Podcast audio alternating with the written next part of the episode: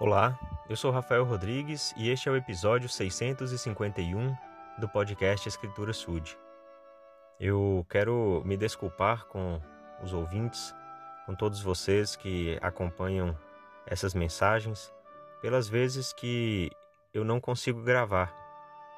Eu sei que alguns aguardam, né, todos os dias receber uma mensagem e acompanhar comigo esses estudos e eu sou muito grato por essa audiência, por esse carinho e pelas mensagens né, que muitos de vocês mandam, é, falando sobre a falta que as mensagens fazem né, quando eu não consigo gravar. Mas realmente tem, tem dias que alguns compromissos e ou então a, mesmo a própria cabeça da gente, né, a minha no caso, não está tão livre ou tão focado para poder gravar. Então, especialmente nesse momento em que a gente passa por uma condição de saúde na família, eu às vezes estou viajando ou envolvido com algumas coisas que me impedem de conseguir gravar a mensagem, né? Às vezes não estou num ambiente de silêncio adequado. Enfim, eu peço desculpas por isso e agradeço, né, pelo carinho de quando sentem falta das mensagens. E essa questão da, da mente humana, ela, ela é muito séria. A gente ouve e tem ouvido, né? Estamos num fim de semana de conferência geral. Mais uma vez, a liderança da igreja falando sobre a questão da, da mente, né? ou seja, da condição é, emocional e especialmente da depressão, né? da, ansiedade, depressão e outros distúrbios que algumas pessoas, infelizmente, sofrem. E isso é muito sério. A gente só passa ou só tem uma noção quando passa por isso. Então, quem nunca passou por uma situação é, de tristeza, de dificuldade relacionada à função é, mental, né, às questões emocionais, não tem como é, compreender aqueles que passam. Então a gente precisa ter muito carinho, muito tato ao lidar com pessoas que estão vivenciando esse tipo de situação.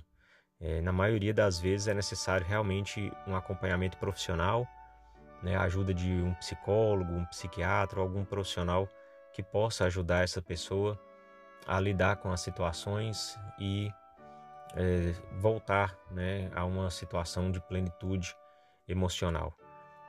E nas escrituras a gente também tem situações envolvendo isso. Né? Muitas vezes algumas pessoas passaram por situações difíceis e hoje eu vou citar o Judas Iscariotes.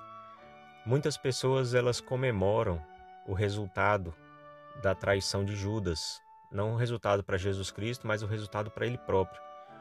É, Judas, como todos sabem, ele entregou né, o Salvador para aqueles que o perseguiam, né, do Sinédrio, para os é, aqueles que é, armaram todo, toda, a, a, toda a falsidade, as mentiras que condenaram Jesus Cristo.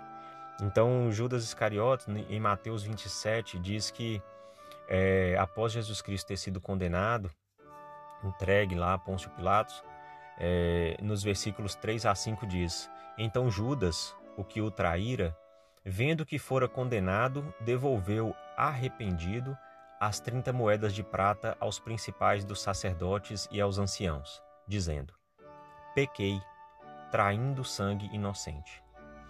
Eles, porém, disseram: Que nos importa? Isso é contigo. E ele, Judas, atirando para o templo as moedas de prata, retirou-se e foi enforcar-se. Então, o resultado do ato é, errado, né, da falta de Judas que foi entregar Jesus Cristo, o resultado disso foi que ele entrou numa depressão muito forte. Ou seja, ele estava arrependido, como a Escritura diz. E nenhum de nós é capaz de dizer o contrário. O, o claro que o pecado dele foi gravíssimo. Né? Ele entregou o Salvador Jesus Cristo. Fazia parte do plano, é verdade, mas é uma pena que foi ele né, que fez isso. Então, ele no momento ele reconheceu o seu erro. Ele arrependeu-se, ele tentou desfazer o erro. Como a gente aprende que o pecado deve ser é, tratado, né? Com tristeza, com arrependimento e nos esforçando para restituir. Então ele foi lá para devolver as moedas que ele tinha recebido, para é, declarar que Jesus Cristo era inocente, mas o, os sacerdotes então não aceitaram, né? Essa retratação de Judas.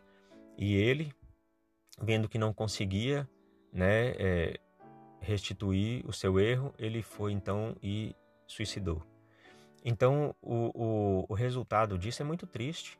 Nós não temos como dizer que Jesus Cristo, né, o que foi ofendido, é, se tivesse a oportunidade, não teria vindo e ministrado a Judas e o perdoado, e ele não precisaria então enforcar-se.